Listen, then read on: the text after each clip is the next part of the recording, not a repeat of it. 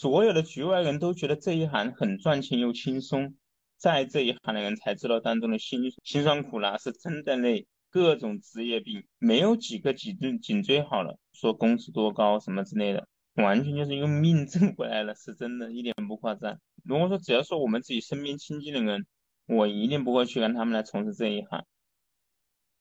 那时候每个人都说你一定要管我们啊，你不管我们就没有人管了。他们也知道我没有能力，但是我是他们的一个信念，就这样子让我坚持了这么久，坚持下来的。真正实事的可能就是那些默默无闻的人，就是民间组织。这次在这次疫情当中弄的最好的就是一起从广州，真真正正做志愿者的都是很苦的。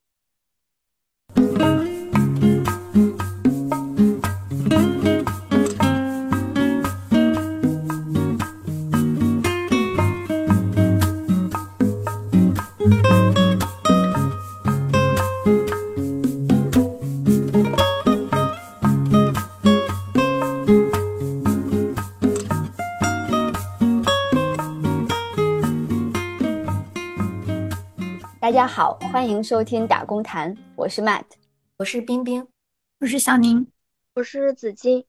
我们二十九期的时候曾经邀请过一位来自广州康乐村做车衣工的一位工友嘉宾当当，然后他当时介绍了他在康路村大概有十五年的打工经历。然后今天呢，我们又非常开心和幸运的请到了一位也是同样在广州的康乐村工作的敢敢。然后敢敢呢，现在目前是一位跟单员，而且他在去年广州城中村疫情期间也担任过疫情救援的志愿者，当时还帮助了非常多滞留在城中村外街头的工友们。啊，我们先请敢敢介绍一下自己，跟大家打声招呼。呃大家好，我是敢敢。嗯，我一直在康乐鹭江这一带，一九年过来一直从事的都是服装跟单这个工作。能不能先让敢敢大概介绍一下他这份工作是怎么样子的？因为服装跟单，可能你们之前有了解过其他行业的跟单，其他的行业跟单就是会把一些货安排到厂里面去，然后你再去驻厂去监督工艺，就这么简单。但是服装跟单它跟其他跟单就有点不一样，服装跟单就是需要你什么都懂，从你一件衣服的成本你要算得出来，布料你要知道在哪里去买。然后工厂你要知道各种各样的衣服的工厂，你要去找，知道去到哪里去找这种工厂。然后我的工作呢，就是就像一些网店的店主啊，很多都是大学生毕业，他们自己去创业开网店，他们自己是不懂得生产的，但是他们的成本金又没有多少，有一些他们不会去找一些档口去拿货，找档口去拿的货，拿货的话，它的成本就会高很多，一件衣服的成本高十块到五块。他们销量个一千件、几千件是很正常的，他们的成本就无形当中增加了很多。现在网上的价格又低，为了又为了去打那个价格战，所以他们大部分人都会直接会选择直接自己去买布料啊，自己去找工厂生产。而我们就起到了一个媒介的作用，他们是什么都不懂的，因为你伸手跟熟手，你去买布料的价格可能都会相差几倍的相区别都会有。就假如说他在网上看到一件衣服，他觉得这个衣服挺好看的，可能直接拿个图片给我们，我们就可以去帮他把这个衣服从布料到最后生产包装，就全部给他弄好。就是我每一件衣服，假如说我接过来是十块钱，然后我找了工厂是八块，我他愿意去做，我一件衣服就赚个两块钱，就这样子的。就是你相当于是在做一个中介的服务，因为你对这个整个行业是非常了解的，从布料到成本到工艺。所以你就是用你的这些知识连接那个买买家和工厂，这样吗？呃，我对对对，我就相当于是一个资源整合的一个地方。但是你的这些知识和你对于整个行业的了解是怎么来的呢？都是一个坑一个坑慢慢踩过来的。你可以介绍一下，就是你你是湖北人吗？你什么时候到的广州？然后一九年。那么早了，然后你先做的是什么？然后是怎样慢慢的变成一个跟单员？可以介绍一下吗？一九年的时候刚刚来的话，其实很迷茫了，也不知道自己到底是想要去干嘛。因为之前我从事的工作跟这个工作完全不是一个类型的工作。嗯，刚开始在这边基本就是选择躺平了，差不多个把月啊，最后刚好碰到了一个熟人。他的沟通能力比较强，我跟他两个一起接单。一九年的时候，汉服非常流行嘛，然后我们就试着在网上接了一些单，自己去找加工厂。其实当时我们自己也没加工厂，但是老板他们就说需要你自己有加工厂，我们就只能去带到我们比较就是他的一个朋友的加工厂里面去看，把那一单接下来了，差不多七天完成了，我们一个人差不多赚了三千多块钱。其实第一单没赚多少，但是我又觉得对这个挺感兴趣的，因为我不是一个喜欢待在一个地方坐班的那类人，我喜欢在外面去转去跑。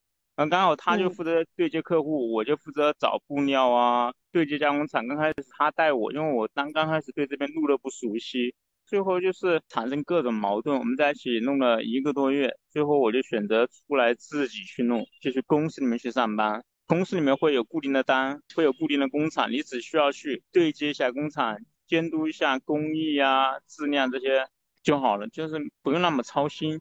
如果说自己我们自己去接单的话，你就要去找辅料，还要去找布料，你得到处跑，弄了差不多半年左右的时间，我就觉得这样子一眼望到头的工作好像并不是我喜欢的。就是每个月你不管你怎么努力也好啊，躺平也好啊，你的你的待遇就是那么高，就是那样子。可以是你从大年初一上班，到大年三十那一天，你就很清楚你今年要赚多少钱了。我觉得很没有意思，也没有挑战性。最后就自己出来去找，有单要发出来了，或者说有朋友的单他自己来不及了，可以让他就让他们去给点单，我去弄，这样子弄一直弄到弄到现在。刚开始出来的时候其实是没什么单的，只能保持一个温饱，工资待遇也是也是赚不到什么钱，每天的开销也很大。有固定的客户了之后就会好很多，就现在已经比较步入正轨是吧？然后有稳定的这种客源，然后就是收入可能也比较稳定了。嗯，对。你说你你的这些经验和知识都是踩坑踩出来的，能不能说一说，就是你大概有哪些印象比较深刻的？就说一下我跟我合伙的那一个人吧，因为我之前接触的人群跟这边接触的人群是两种性质的人群，因为我之前做的是也是属于基层服务的那种。就做村官接触的人，跟他们接触人，我也是对待他们也是很真诚的，就觉得一直认为就是说我对得起别人，别人一定对得起我。我当时一直保持的是这种心态去对待别人，就对他也是什么东西不会去计较得失的那一种。但是有一单那个汉服是一一个套装，一个上衣，一个裙子。上衣是他拿了他各个工厂里面去做裙子，他们弄不出来就让我去找工厂，然后刚好我就找我的朋友介绍了一个工厂去加工一个裙子，总共是两百三十套，我们这边是做完就立马结账的，但是别人那边裙子生产出来了两百三十八套。其实一套一件裙子加工费也就七块钱，最后就是我去找了这个裙子的这个老板，别人过来去结账的时候，两百三十八套裙子交给他，但是他只给别人接了两百三十套，我就说你为什么还有八件的裙子为什么不给你接？八套其实也就五六十块钱，为什么你都不跟别人接？我就这我还是到处去找人帮忙，别人才愿意去帮忙加工的。他就说他这个上衣跟这个裙子是配套的，只配了两百三十套。另外的七套裙子是多出来的，他不可能付这个钱。我说，但是你们的裙子跟上衣是分开的呀，为什么你不给？他就说，反正我的规矩就是这样子的。最后就让我觉得，在广州这边其实赚得到钱的，就是他们就是不管一块钱也要挣，一千块钱也要挣，他们只会赚眼前的。就因为这个事情，我觉得我跟他两个是完全不是一条路上那个人。最后这个钱还是我自己私人贴出来给别人的，我就选择上火。这算是来广州踩的第一个坑，第二个坑呢，就是也是有一单拿出来发货发这个单的时候，其实是没有人愿意去接这个单，但是它的价钱又还可以，然后我就觉得没人去弄，我去弄，然后我就把那个单接在手上，其实也没有多少钱，结果我就被那个单基本上就坑的，那一单总共也就一千多块钱，我整整弄了一个礼拜，我最后才知道为什么这个单没人接，原来是那个布料的问题，有些衣服看起来很简单。但就是它那个布料的差别在那里，它的那个生产的进度就会慢一半不止。就是布料能有这么大的差别？对啊，拿一件普通的衬衣来说吧，梭子的，如果说把它全部换成一种雪纺的或者是纱的面料，它生产出来的进度就会直接会慢一半。这就是布料的区别。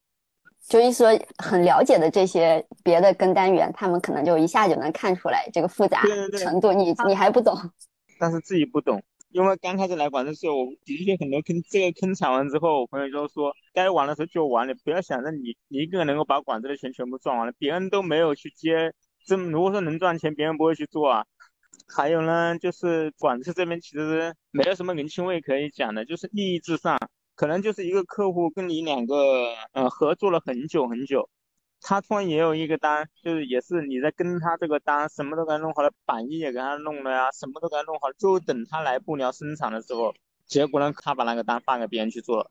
原因是什么呢？就是可能别人布的价格可能比你开的价格低那么一到两块钱，这边一单的话也就最多几百件、上千件，低个一到两块钱，也就最多也就个千把来块钱。但是别人可能就不会去跟你讲，我跟你合作了这么久啊，别人开的价格低，我还是会给你去做。他们不会这样的，他们会直接去给别人去做。就在广州是没有什么契约精神的，没有契约精神，但是有合约吗？比如说我这个单要给你，完全没有，就是全靠说一句话。对对对，全靠说一句话，签合同每天脑子都弄大，每天都是要签合同的，每天签合同的时间都可以赚钱，对感觉。你想一下，这边你一单衣服，他们这边又不是一次性，哦，我这边包个多少件，呃，一万件怎么样之类，你要在一个月之内怎么样给我完成，这样子可以签个正式的合同。啊，你今天下一百件，明天可能啊，我这边卖了两百件，我我我下个两百件，你又得签一次啊。我今天只需要做八十件，呃，八十件又要签一次，你根本签不了。但是你看那个康路的那个服装市场有多大呀？就说明它运行的还是挺好的，给人的感觉。因为康路片区这边百分之八十以上都是湖北的，他们基本上在这边能够开厂的都是。呃，家里面有亲戚啊，或者有朋友在这边开档口的，或者做电商的，然后他们才会去选择开这个档口。你就说，呃，没有契约精神，但是靠这个人人际连接，也也还算比较可信，是吧？嗯，但是在康路片区跑单的老板非常多，本来再加上现在服装又卷的那么厉厉害，基本上都是以低价抢这个市场，再加上开这个弄这个东西门槛又很低。并且这个也算是一个几乎是零风险的一个行业，所以大家基本上就是都是以低价抢市场，然后再只要是有单，哪怕是一月结啊，或者说是几个月一结，只要你给单我做，其他的我都不计较。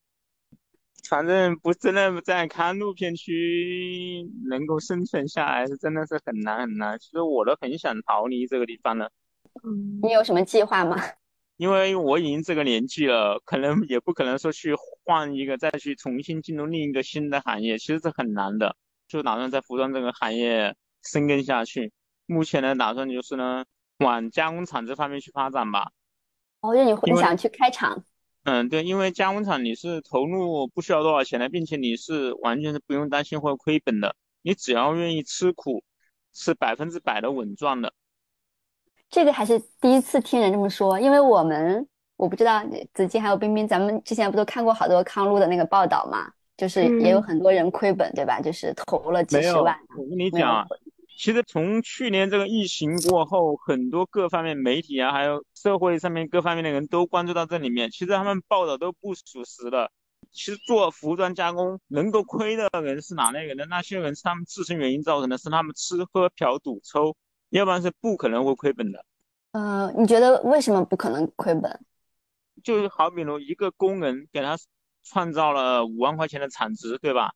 他就是假如说今年一年他拿了五万块钱产值，他可以在这个工人的身上可以赚到五万块钱的毛利润，那怎么可能会亏钱呢？怎么可能会亏损？我到这边来了这么多年，我没有听到哪一个老板说他开加工厂是亏损的。呃，那房租啊，还有就是还有，我觉得可能还有一笔很大的开支，就是比如说有一些开加工厂老板，他是要从上一家手里把这个厂子接下来，有会有一大笔的这种转接费。你要去创业，你肯定是你做什么生意，你前期你都是需要投入的呀，并且这个投入门槛也没有那么高啊。你想小搞就几万块钱就可以，你想稍微搞大，你就四五十万就可以弄一个很大的厂房。在康路片区这边，百分之八十的加工厂老板全部都是从工人弄上来的，没有说谁有谁说哦，我家里面背景很厚啊，我家里面很有钱啊，我就直接拿钱来去干这个。有钱的他们不会去干这个，因为他们吃不了这个苦。所以基本上这边所有的加工厂老板都是就是从一车工慢慢存点钱，然后来盘一个厂弄这个的。每一个人都说我今年干了不想干了，但是每一年他们都还是会去干。为什么呢？不赚钱的别人为什么会去干？如果真的是这样的话，他们还不如直接自己盘出去，自己去上班，肯定是比打工要强很多啊。那你平时也也有会看那些报道吗？就关于康路，因为还蛮多的，对吧？尤其是广东的媒体啊什么。包括今年所有的报道我都看了，嗯唯一一篇就是你们这一篇，这篇是比较中肯的。一篇，因为我很多转发了朋友圈的，然后他们我就说这一篇是我都最中肯的。哦，谢谢谢谢。广州这边的一些媒体他们来报道啊，新闻那边报道啊，什么七八百招不到工人什么之类，当时我们心里面其实都有数了，就是怕这些人不来了，因为去年疫情那么严重，伤了那么多人的心，怕别人不来了，就因为这个把多少人骗过来了。有道理。哪里有七八百一天？七八百一天，七八百一天没，别人早就该来的早就来了，可能一个月也最多也就一两天，七八百块钱一天。我觉得这个还让我们蛮有启发的，就是有时候可能媒体的报道有时候也是很片面的，反而不如那种抖音啊什么就工人们一线的那种来的更加就是切合实际。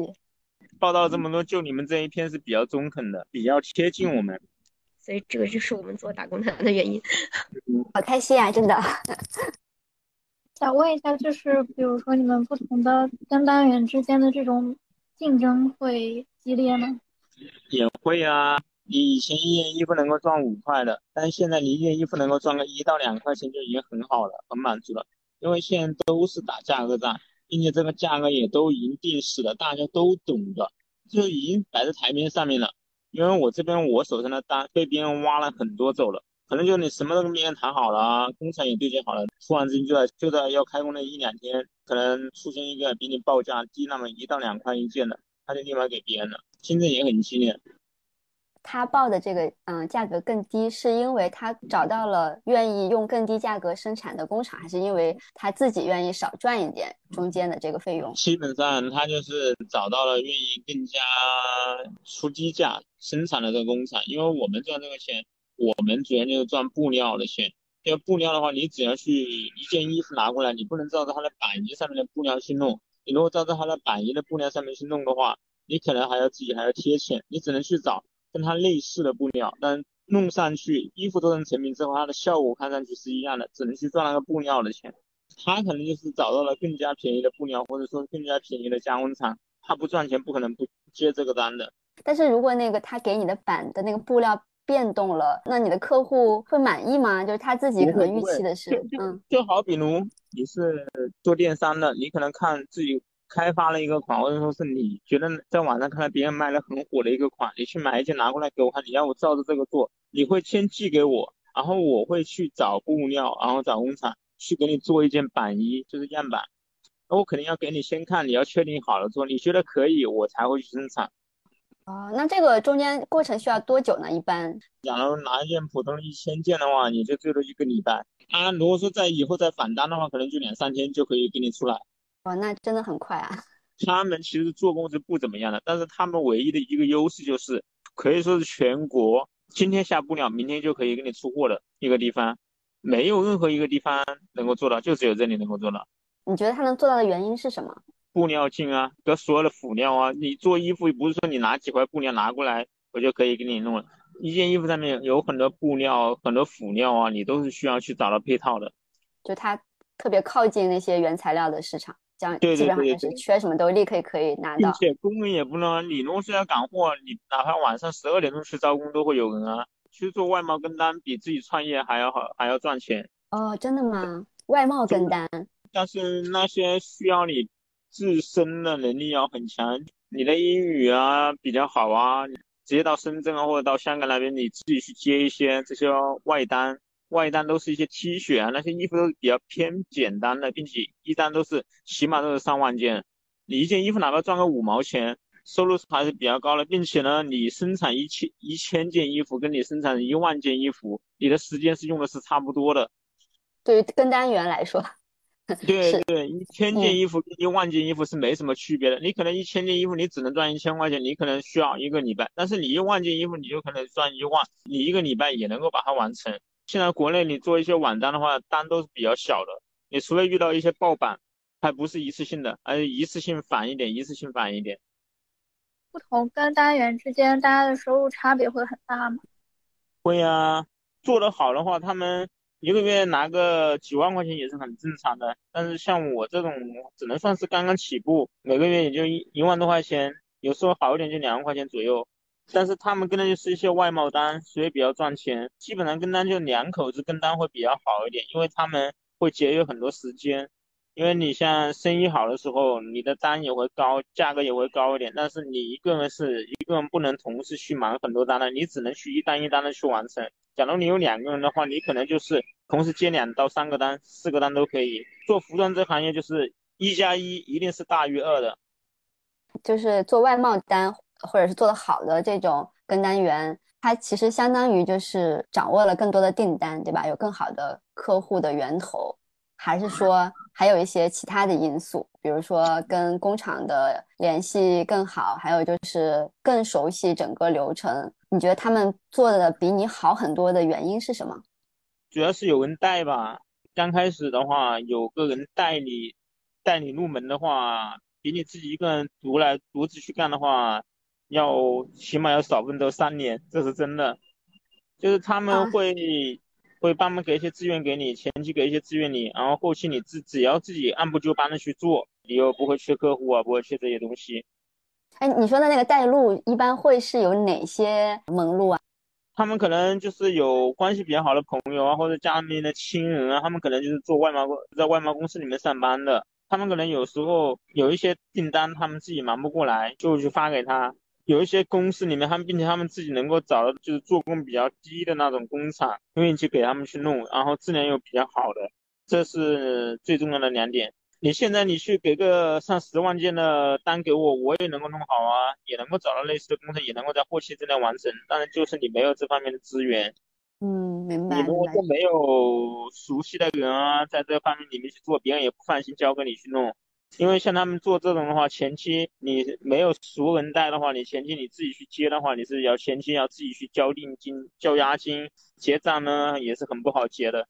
他随随便便你去把它弄完之后，随随便便给你找点问题的话，他就给你七扣八扣，说不定可能你还要亏钱，可能还要白忙活。弄这一个的话，如果说没有一定的人脉关系、强大的人脉关系，呃，是很难弄的。外贸做外贸跟单员的话。因为里面的油水是很大的，了解，在这个行业里面很久的人，他们可能比较掌握了就是绝大多数的门路，对新人来说尤其难进入，是吧？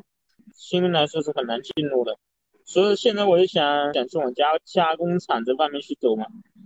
做加工厂，然后再跟外贸联系，还是先我没有想那么远，也不敢去想那么远，因为想的太远了会很焦虑。现在目前就只想先弄加工厂，自己目前也自己也有一些客户嘛，就自己接单自己生产嘛，就不用发给别人去做。可能赚不了多少钱，但起码比打工强。先慢慢弄着看嘛，你只能去走一步看一步。因为我之前我来弄这个，我也没有想到我会在这个行业里面要待这么久。你喜欢这个行业吗？不喜欢，我不喜欢做这一行，里面勾心斗角太多了。有时候你就是看着你很清楚别人在套路你，但是你还必须得去上那个当，就会很难受。别人玩阴谋，这边就全部都是阳谋，我就是要坑你，那你还不得不踩这个坑。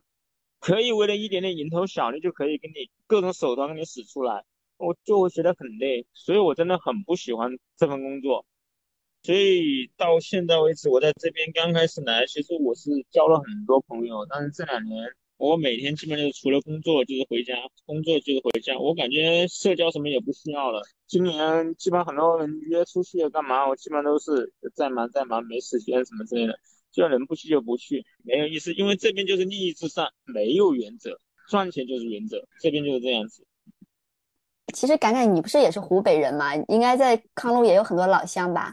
这边也目前也认识了很多，都是我们老家那边的人。我过来之后认识的，反正就是你还是有一些朋友和一些网络可以给你一些支持的嘛？还是你觉得这些朋友可能也没有给你能？嗯，不是，因为我不喜欢去找别人去帮忙，我是那人能自己能自己扛那就自己扛。嗯，像有些东西要去合作的话，除非就是我很清楚的，就是对他也有利的。我也能够有利的，我们才会去合作。如果说只对单方面的去有利的话，我们就会直接自己去弄。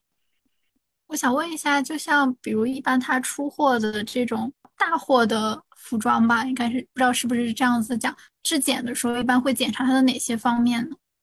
会随机抽查，并且中途在它生产的时候也会去看一下他们所做的这些半成品。一件衣服，你首先一点，你的线要跑齐一点，线要跑齐，然后再就是你有有领子了，你领子要上正啊，还有一些开缝啊，有的就是会炸炸那个缝，侧缝就是那个线会炸开。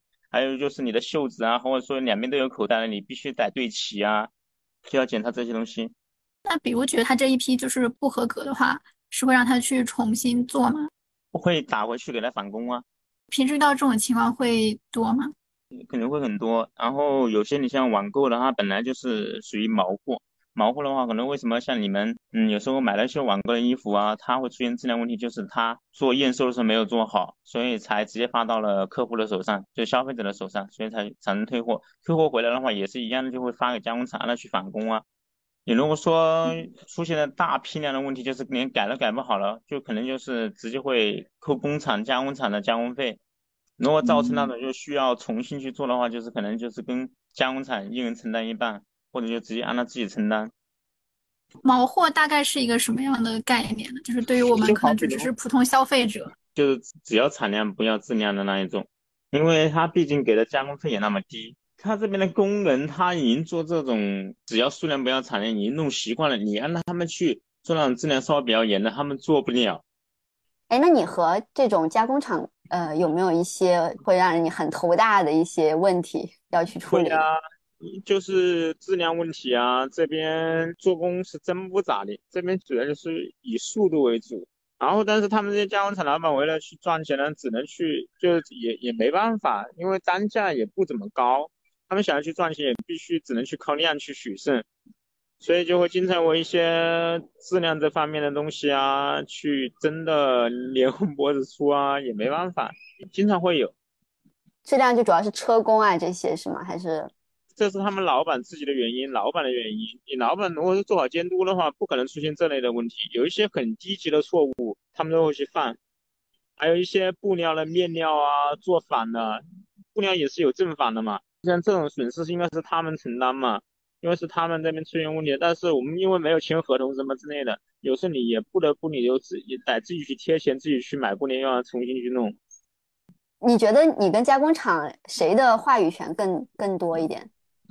我的，就是你的话语权更多，那他们为什么还能让你去倒贴钱呢？他并不缺你这个客户，我也并不缺他这一个加工厂，就是这样子的。哦，谁也不会惯着谁，你除非说我能够给给给他的工价是比较高的，他无非就是赚多赚少的问题。是，这也可以理解啦。哎，但是在你的观察里面，康乐的这些加工厂，比如小型的里面，就有没有就是那种诚信特别好，然后使得他们的生意和客户都特别好，要比同行做得好的，还是说就不管你诚不诚信，大家也都差不多？有啊，这边也有做的好的呀，人都是喜欢往热闹的地方凑。然后这个工厂它的效益可能它的工资并不怎么高啊，但是呢，你你去去找工作去招别人，别人觉得哎这个厂里面这么多人去再去在这里做，肯定也不会差到哪里去啊。但是他的加工厂呢，他就会通过这些零工，哪一些零工做的手艺比较好的，他就会去把别人联系方式留下来，有这一单的返单的或者怎么样的，就是他们做工比较好的车工就会直接会去叫他们过来弄。一些零工他们就去做自己老款，他们质量只会越做越好，速度越做越快。他们也同样也弄得到钱，而那些老板呢，看到你的衣服质量做的也还可以，出货的速度也还可以，所以他也更加愿意把以后的一些款也都发给你去做，这就形成了一个良性循环。一些效益比较好的一些厂都是这样子搞的。这个良性循环得从哪开始呀？得这个环儿 哪个节点开始？循环首先一点，你得有一个大厂，你作为一个客户。所有条件都是平等的情况下，一个只有五十人，一个一百人，你一定会给一百人的工厂。你在心里面潜意识里面就会认为这个大厂呢，他能够开这门，那他肯定就是呃实力还是有的。首先这是一个条件，然后呢，你有这个订单，你再去招工人，他们一些大厂都会有专人请人去招零工，一天到晚都在招了，这就是淘汰制。觉得你可以了，把你联系方式留下来。如果说还有返单的，然后我就又会打电话叫你叫你过来做。车工你去做自己，第一次是新款，第二次就相当对于对于你自己来说是老款了。老款的话，你肯定只会越越快越好，越快越好的同时，你就一定会赚得到钱。但是让那些客户觉得你把我的衣服的质量做的也还可以，我所以，我以后再有其他的款，我也更加愿意会发给你这个工厂里面去做。群员一件衣服多出那么一点点加工费，我的群员会给你来做，这就形成了一个良性循环啊。大资本的优势，资本多的优势，这就是资本的优势。你像一些小工厂那就不行了呀，小工厂他们本身订单就不是怎么大，订单就不是很多，他们每天也不敢去弄一些长工。因为弄长工的话，的成本会比零工的成本要高。长工你是需要去给他们租房子，或者说要去每个月给他们补贴房租，他这些也是成本。他们就只会去招一些零工，招一些零工呢，零工他本来就是参差不齐的，每个人的手艺都是不一样啊。今天这个来做一单好了，明天那个来做一单好了，质量一直都是这那样子。客户把一些衣服给你做的质量不行，我肯定会立马就换下一家呀。我们之前做的那一期，呃，是跟一个车工做的访谈嘛，他就谈到，就是呃，康路的这些工人们现在的劳动强度特别大，就是每天要工作很多时间，就完全就是靠熬时间在那赚钱。你不是做跟单员吗？你自己的观察是怎么样子的？这边在康乐怒江这片就是做车工的是吧？其实是很极端的，他们有的人就是可能一天的确很拼。但是他们干一天可能会休息休息三天，那些就是每天上班的，他们每天都会固定，不管划算不划算，他们每天都会只会固定那么一个时间上下班。就假如说早上九点到晚上十一点啊，就每天会固定这个时间段上上下班。这边很多人就是干一天玩很多天的，玩了没钱再来去干，用时间一天做个七八百，他们休息个两天。那一天也就个两百多，但别人那些每天只有三四百的，他们每天都在上班，从早上九点到十一点，其实算是时间比较短。这边的确工作强度很大，都是十四个小时左右。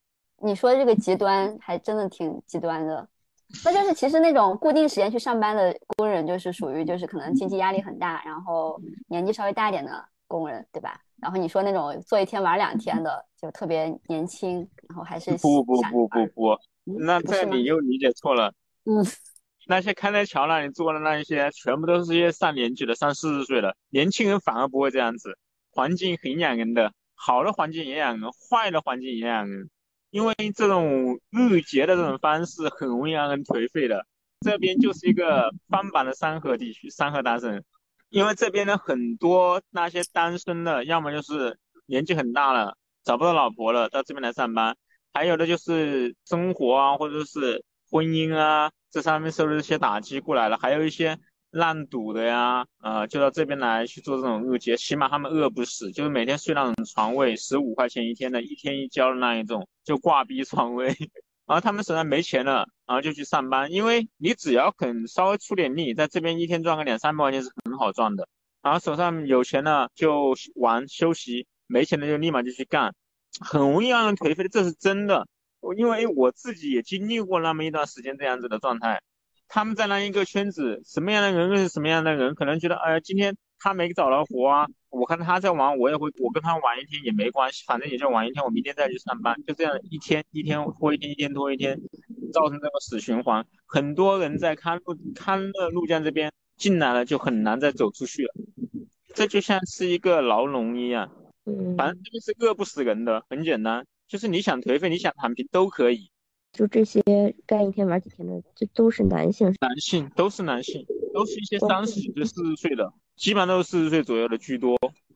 但他们应该和三和大神还是有很大的区别吧？最起码他们也有一些，比如说熟练的技术。他们只要很吃苦的话，其实他们在这边可能说。你赚不了什么大钱，但是你一些小钱你是绝对能够赚到的。他们是不是不想去干？也是因为这个工作太苦了呀！你想想，一天没日没夜的，怎么不苦啊？当初叫他们去，那你要么不想苦，你当时就好好读书啊。但是你好好读书，你也不一定会有一个比较好的工作呀。但别人有好工作的，别人去工作一样的也很苦啊，只不过出力的方式不一样而已。本来服装这个行业，每一个工种，不管上到老板，下到剪线头的、打包装的，哪一个不苦？包括就是我每天工作也是十四到十五个小时，有时候十六个小时，也是很正常的呀。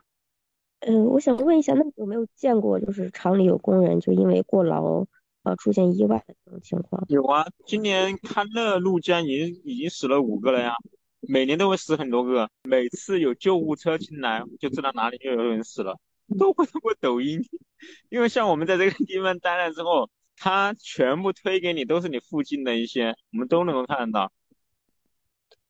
对了，就是康路现在已拆迁都已经结束了吗？还是还在进行？他们现在就只是先拆顶楼，因为康路片区这边寸土寸金，然后有一些他们私人呢就会在楼顶加盖一些铁皮啊，然后也去当做厂房租给别人。拆顶楼的话，拆一平是补五百，这个五百呢是以奖励的方式发的。你这个本身就是属于违建，不可能说有拆迁来给你补偿的。大家最近对于就是拆迁有没有什么讨论之类的？一直都说要拆，已经说要拆十十多年了，但是一直能坚持到现在，也没有人来拆，就是有有一种那种难来的感觉。第一次大家可能会很恐慌，但是这么多年呢，每年都是这样子说要拆说要拆，大家在听到可能就觉得没有什么感觉了。我好像之前有看到新闻说，在哪个市要建一个新的那种纺织产业园，你有听说清远啊？哦，清远，对对对。那边是没有人愿意去的，很简单，他那边是没有配套设施的，除非就是把中大纺织城这些配套设施全部搬过去，可能人人才会跟着过去。如果中大纺织城如果是搬到那边去，就已经失去了它的意义了，也不可能说让它搬走了。我我也有跟着过去过，那因为那边的的确确很不方便。康乐路江它这边唯一的优势，它这边出货快，就是小单快返，这就是它唯一的优势。如果说把它搬到清远那边去的话，它这个唯一的优优势都没有了。并且他那边工作模式呢，全部都是以中介的方式，让那些中介去弄的。你做服装这一个不比其他工厂，不像什么电子厂啊什么之类的，交给中介可以弄。但是你做服装这个全凭技术了，他自己有技术，他是并不缺工作的。像清远那边刚开始，他就是把这些工厂就负责招人这方面就交给中介去弄，他们就当中去抽。因为再加上这些人做服装，他的工资大概基本上都是在广州工作的话，工资大部分都是在呃一万块钱左右。但是被中介当中一提的话，他们就个六千、七千，谁愿意去接受呢？反正我们搬到清远那边去是不可能的。他如果说自己有一定的规模，他肯定情愿到番禺啊、白云那边去。番禺、白云那边的质量会要求比较高，但是那边就是说稍微有点规模的工厂，还是比康乐怒江要比较多。就比较规范化的，嗯，像工人他们在厂里的工作的时间，还有一些薪资水平的话，两边嗯差别大吗？白云番禺那边会比较轻松，那边中午有休息的时间，但这边就每天一天从早上到晚上都很赶，吃完饭就干。海珠这边在就是在康乐怒江这边待习惯了，他们去那边工作不了，然后在那边待习惯了人在这边也习惯不了。因为这康乐怒江这边都是吃完饭就必须干活的，他们已经习惯了。让他们中午去休息的话，他们就觉得浪费时间。但是在番禺、白云那边呢，你说吃完饭之后去，就要休，必须要休息会了。让他们在这边吃完饭就干，他们可能能够坚持一天到两天，坚持一个礼拜可能就直接要跑路了。那大家的收入水平？收入水平其实都是差不多，那边稳定。他那边可能每个月只有九千到一万，在康乐路建这边，可能你这个月拿一万五，拿两万，但是你可能你下个月就拿几千。他们是有固定的上下班时间是吧？白云。有的有的，他那边有，他那边不会晚上不会搞得太晚，最多差不多十一点钟左右他们就可以下班了。但在康乐路建这边可能就是十二点钟。有没有那个休息日那边？那边有，那边有，好像是每个周六的话晚上是不加班。还是要上班，他要上班，每月他每个月就休息一天，就是发发工资的第二天。哦，对对对。那像你当时有没有考虑过，比如说去那边？没有，就好比的我刚刚跟你们打的比喻，他们在那边生活那种生活方式，他们习惯了，过来到这边他们可能习惯不了。我就已经习惯了康乐怒江这边的节奏，你让我去那边的话，我真的适应不了。敢敢平时接触的。工厂里面的工人在哪个年龄段的比较多一点，以及厂里的性别比例一般是什么情况？八五到九五之间，你像九五后就没有人愿意去干这一行了。总体来说，还是女性比男性稍微多那么一点点。再就是创业创业失败，或者说遭遇到生活当中遭遇到其他变故了，然后他们就会重操旧业来去干服装，因为又没有学历啊，又没有其他的，你去上其他班工资也不怎么样，唯独干这个工资收入还算是比较可观的。很多创业的失败了，也都是回来去干这个。女性是不是都是那种跟丈夫一起出来的？有没有那种自己一个人出来打工的女性？也有啊，很多很多离异的 都是跑到这边来。刚刚敢敢说，呃，九五后的基本没有来这边工作的，为什么呀？就好比如我自己家里面有一些比我小比较多的一些妹妹啊、弟弟这些，他们当他们想要去步入社会的时候，我都会直接劝他们，让他们不要去进入这一行。第一，你去进入这一行，你很难再走出去的，就感觉你进入这一行，你就感觉就像待在那个温室里面的一样，不想去干别的了。但是这一行呢又太累太累，就是不会建议他们来进入这一行，并且现在的很多年轻人他们也吃不了这份苦。不了解这个服装工作了，他们都会很羡慕，包括就是我们家里面的一些长辈也会觉得，啊，你风不吹雨不淋的，你每个月工资还那么高，多好！所有的局外人都觉得这一行很赚钱又轻松，在这一行的人才知道当中的辛辛酸苦辣是真的累，各种职业病没有几个颈颈椎好了。如果说只要说我们自己身边亲近的人，我一定不会去让他们来从事这一行。进入这一行，真的就是把自己的眼界越做越小，越做越小，整天待在一个密闭的环境下面。说真的，你连外面发生了么什么事，你根本就不清楚。你每天只知道埋头苦干，说工资多高什么之类的，完全就是用命挣回来了，是真的，一点不夸张。那现在在康乐村会有五六十岁的是吗？有啊，六十几岁的都有啊。那他们的工作时长就是跟其他人也是一样的，一一样的。他们现在年纪大了，他们可能说没有你年轻人干得快什么之类的。你年轻人赚个五百六百，我只需要赚个两百多，他就很满足了，起码比待在家里面强啊。嗯，超过一定年龄的工人，就他找工作的时候会遇到一些困难，但是大家其实并不会在意这个。嗯，有个别的一些老板就是怕他突然在他工厂里面会出事、猝死啊什么之类的，有个别的吧，这种老板他们不会去要这类人，但大部分还是都会要的。就好比如康乐路家里面还有一些拄拐杖的，哪怕只有一只脚走路的，他们一样的会在这边的生生活，一样的在这边打工赚钱。就是前几天跟我们当地的一个物流师傅聊起来，他是他说他是专门做服装运输的，啊，他是拉青岛的外贸服装的，就是他说青岛的外贸产线还是受到了挺大的影响，整个产量比以前少了。他是说低端的产线变少了，大家都在往中端甚至高端方向去。康乐在这种产业上面，就这几年有没有什么变化？大家接到的订单？类型啊之类的有没有什么改变？没有，因为康乐怒江这边从来都不是靠做外贸订单，因为像做外贸订单，它是对工厂有一些要求的，肯定是要达到了一定的人数。这边都是以小型厂，最多也就个百来人，像那种大的外贸订单都是要发给那些比较大型的那种服装厂去生产的。他们这边康乐怒江这边都是以一些市场单、档口单、网单为主。所以其实它这个外单对康乐怒江并没有多少影响，并且青岛跟广州他们是两个是完全是所有的外贸东西，它始终都比不上广州的。中大纺织城它就是在广就是在广州啊。在质量上有过升级吗？有这方面的观察？没有，价格已经十年没有变动了。工厂里面接单的相板比以前还可能还要低一点，像广州也有质量好了，质量好了，他们都是往白云、番禺那边发，十三行的都是以那边为主，因为康乐怒江这边都是做一些质量比较差的。还有直播是不是？我听说有很多人在做直播，蛮火。对对对对对。哦，那以前没有直播和拼多多的时候，这些货一般是发到哪里？实体店。档口。就像十三行、沙河、南城、万家这些服装批发市场，供他们呢，没有直播货，没有网单，没有拼多多这些时候，他们生意反而还会好，因为那时候价格好，价格高啊。相当于就是拼多多，它在一直在，相当于就是在压低价格，对吧？因为它要靠那个低价去吸引人来买就是太内卷了，服装行业不是你根本就不知道现在多内卷，以前。你随随便便一件衬衣都十几块钱，现在可能就就几块钱。以前一一一个款就在国内哦，就不说外贸了，就在国内一个款走个爆款可能就可以卖个上百万件、几十万件都是很正常的。你现在你一个款，第一天在淘宝上面别人看到你这一个款好卖，第二天满大街都是一个款，你你只要觉得你的这衣服还不错，结果你到淘宝上面一搜，可能就跳出来上百家都在卖这个衣服。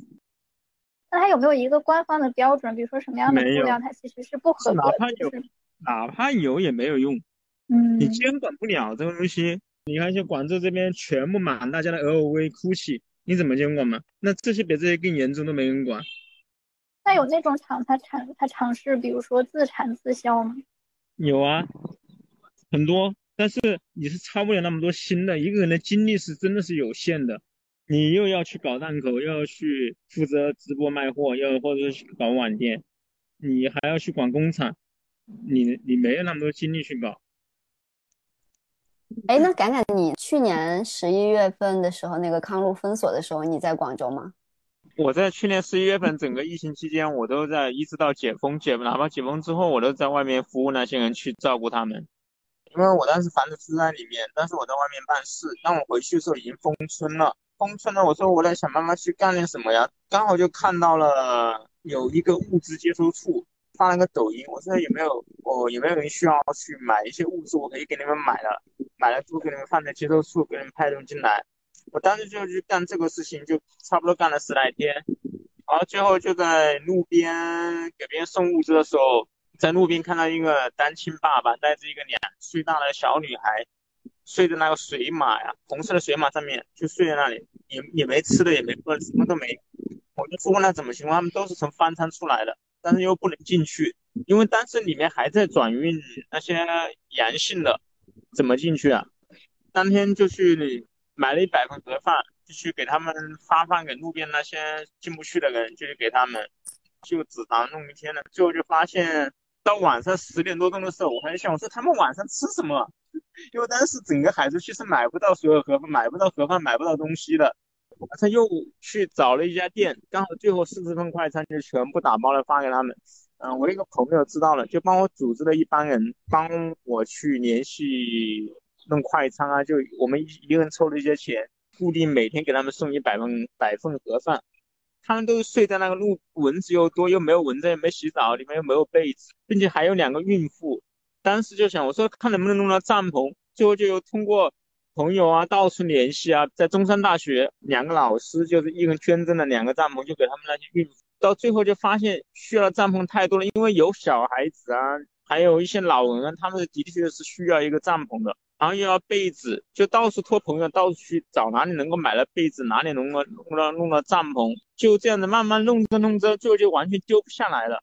到最后，我连我自己都给他们直接睡在，我也睡在那里，也睡帐篷去了。就是每天给他们去弄盒饭啊，处理一些他们之间哪里有争吵或者发生什么事情啊，我去跟他们沟通啊，到最后去给他们去转运啊。哎，那你们中间全都是自己就是志愿服务，自掏腰包，大家凑钱吗？还是说有没有什么？没有任何机构给过我们一分钱。天呐，那你花了多少钱呀？我花了一万多块钱啊。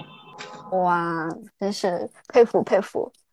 那你觉得为什么会你会想要这么去做？就是不惜就是花这么多钱，而且还整个人都在外面跑，是当时怎么想的？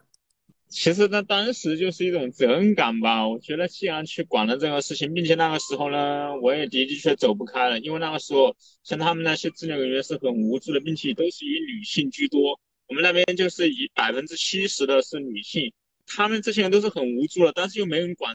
我觉得我有这个能力，能够去帮到他们。我不说我有多大能力，可能别人有更大能力，但是他们不愿意去做，那也是没用。那时候每个人都说你一定要管我们啊，你不管我们就没有人管了。他们也知道我没有能力，但是我是他们的一个信念，就这样子让我坚持了这么久，坚持下来了。听得很感动。我所有的朋友都不让我去干这个。当时我去开盒饭，也有很多人发抖音啊，也都是在我们这边造成了一些小热门。我的很多朋友刷到了，就给我打电话说你在干弄什么弄什么。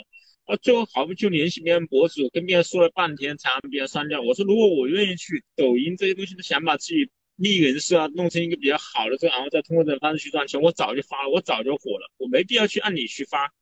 然后我说我去弄这个东西的时候，我不想让家里面人知道。很多家里面的同学他们都刷了这个抖音了，就跟别人说了半天才把这个刷掉、删掉。弄这个是完全偷偷摸摸干的，背着家里面人偷偷摸摸干的。看录片区那是人人谈之色变，因为当时又不像现在都知道阳了也没有什么，我也不想家里面人担心，我都骗家里面人说我天天在家里面待着，我始终相信一点，无欲则刚，我不图你们什么，我也不不想通过这件事为自己谋取任何利益。他们来去一些来说一些误解我的话的时候，我可以很理直气壮的怼回去。但凡我有图一些什么东西的话，我就没有底气去怼他们。不敢去回击他们，因为我我也受了很多委屈，很多人都问我拿了多少钱啊，国家给了多少钱我我才这样子去做。没有任何一个人会认为世界上还有这种人，自己一分钱自己还拿钱出来，没有利益去做这些事情，又得不到什么回报，没有人相信。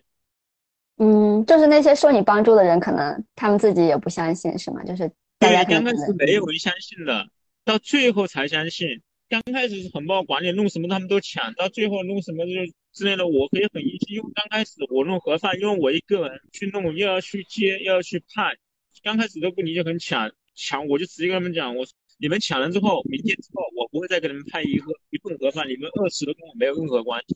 我说这不是哪个国家，不是哪个机构，不是哪个组织给钱我的，是我自己自己掏腰包买的，我可以选择帮助你们，也可以不选择不帮助你们。我说你们这样子抢，你们只会寒了我的心。所以到最后，我就我们这边就很听话，每天都是先以老弱病残先吃，然后再以女性以女性先发，有多的才会去给男的。特别是那种帐篷，不是一次性拿来了，九十六个帐篷，那是整个海珠风区的，我是每一个跟其他区区交接的地方，通过那个水马，这里弄两那两个，那里弄两个，就是完全全凭我一个人通过走路，最后还一个朋友弄了一个自行车给我，就这里接两个，那里接两个。这样子慢慢才弄起来的，就一个帐篷睡两个人。我是说，不管你们是什么之类的，在这个时候大家都要团结一点，就两个人睡一个。一些年纪比较大，就把别人赶走，就自己一个人要睡一个帐篷。我买的都是那种双人帐篷，就我很理直气壮的讲，这又不是你的帐篷，这是国家给我了。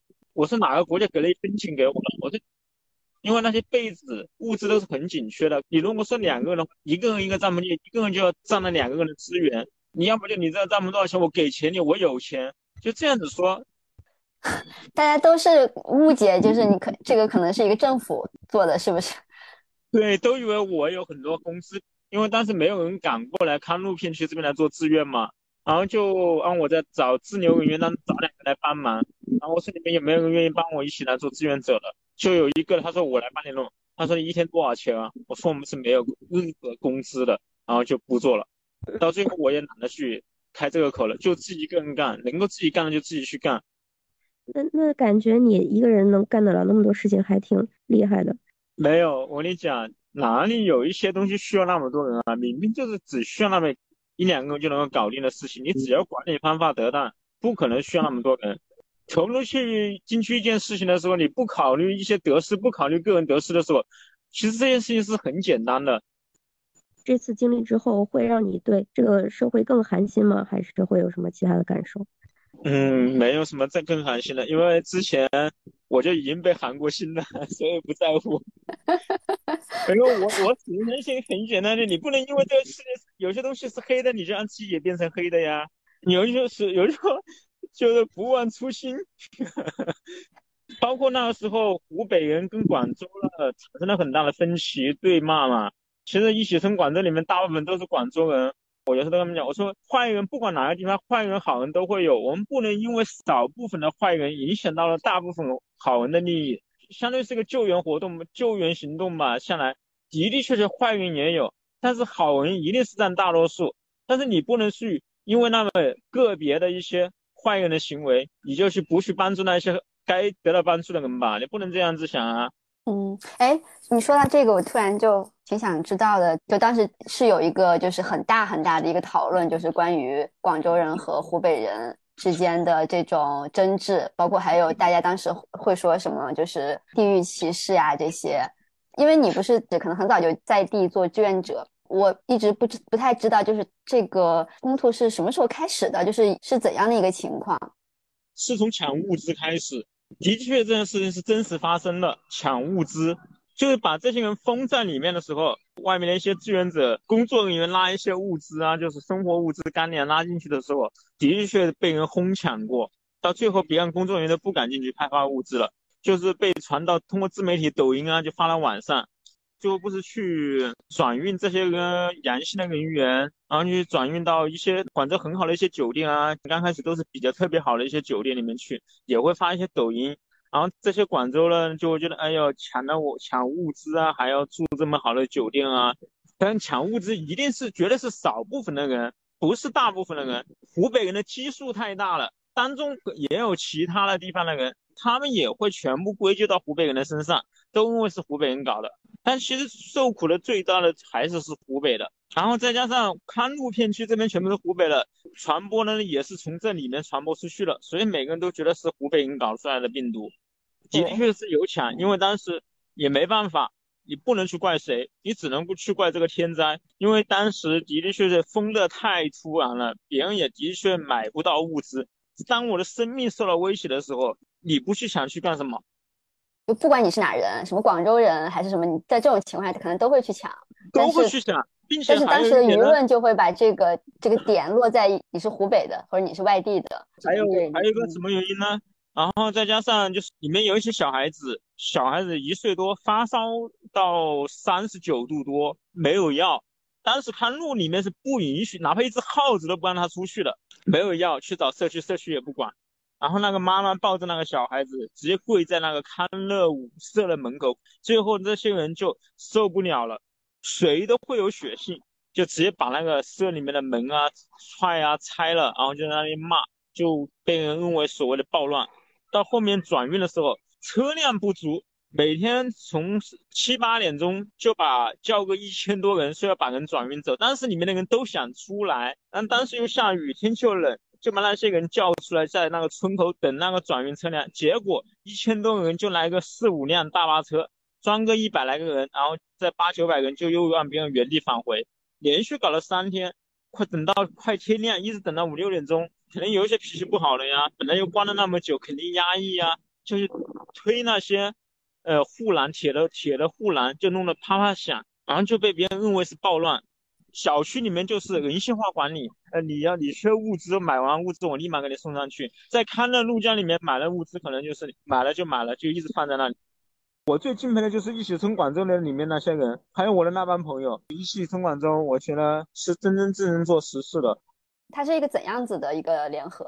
以广东省的人为主，哪怕自己有辆电动车，我能够去在疫情时候，我能够去帮忙送一下送一下物资，自己你能出多大力就出多大力。就各个行业的负责心理开导了，负责法律援助了呀，什么样子的都有。我那个点是弄了差不多十来天，他们才发现我。他他们一直以为这个点是有人在管的，最后是听到另外一个人讲说这里就我一个人在这边弄，他们才才知道。后面他们知道之后，我这边才轻松很多，就是各方面的物资啊都会比较好弄，因为当时我个人能力是真的是太小了。是是，这个真的完全可以理解。真做实事的，可能就是那些默默无闻的人。就是民间组织这次在这次疫情当中弄的最好的，就是一起从广州外面的支流人员。如果没有我们，他们真的不知道该去怎么办，政府压力会更加巨大。真正正做志愿者的都是很苦的，所以我就觉得替他们觉得很不值。就相反，他们没有任何目的的去去做这件事情的时候，他们反而并没有得到一些好的安排啊，一些好的照顾。就因为这件事情，很多公益组织要我去上班。其实这的确是我很热爱的一份事业，但是我还是没有去进入。因为去公益机构上班，工资太低了。你去到公益机构里面去上班的话，你只能去养活自己，你不能说像年轻的时候，二十几岁的时候，你可以为了自己的爱好去去弄。但是到我们这个年纪了，必须得去，你要去生存啊，你不能说去为了你自己的爱好。抛下一些你有你要担起的一些责任，像我们这个年纪，很简单，你现在肯定要以赚钱为主，这真的就是很说，就是要赚钱。父母的年纪也要大了，说明哪天要钱，你拿什么来给他们？不能只想自己啊。你觉得疫情前和疫情后有什么变化吗？还是就又恢复到了原样了？今年的人很明显比去年的人要努力很多。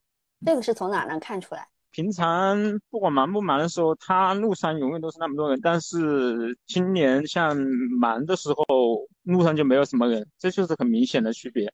去年疫情的话，大家都清楚，当灾难可能就随时随地可能都会发生，所以你身边手上一定要备一些，给自己的生活有一些保障嘛。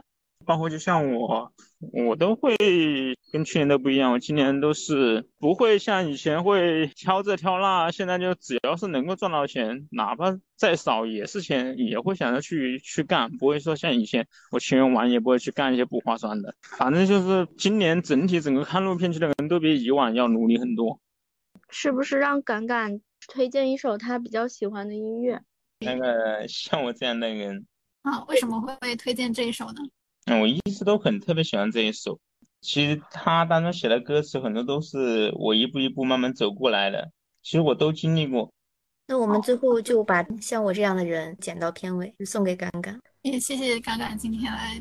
好，谢谢。大家早点休息，拜拜。好，拜拜。拜拜，晚安。怎么偶尔听到老歌时，忽然也慌了神？这样懦弱的人，凡事都要留几分。怎么曾经也会为了谁想过奋不顾身？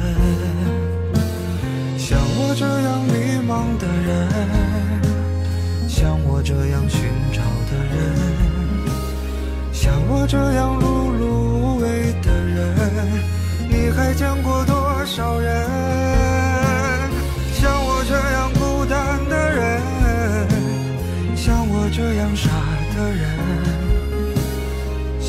这样不甘平凡的人，世界上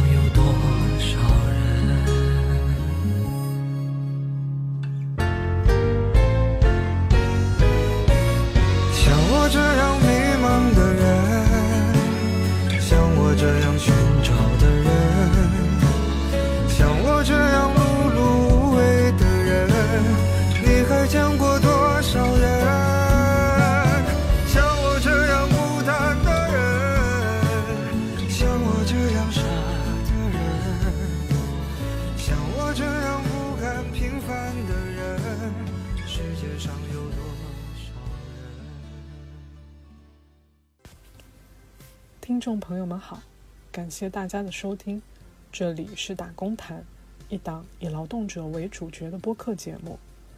我们希望在这里看见隐形的劳动经验，连接具体的人，了解让我们生活的种种可能，成为现实的劳动者。如果你愿意分享你的打工生活，或者对我们的节目有任何感想，欢迎你在微信上搜索“打工谈”的公众号联系我们。你也可以通过公众号给我们打赏，支持我们的成长。打赏所得会用来给嘉宾制作小礼物。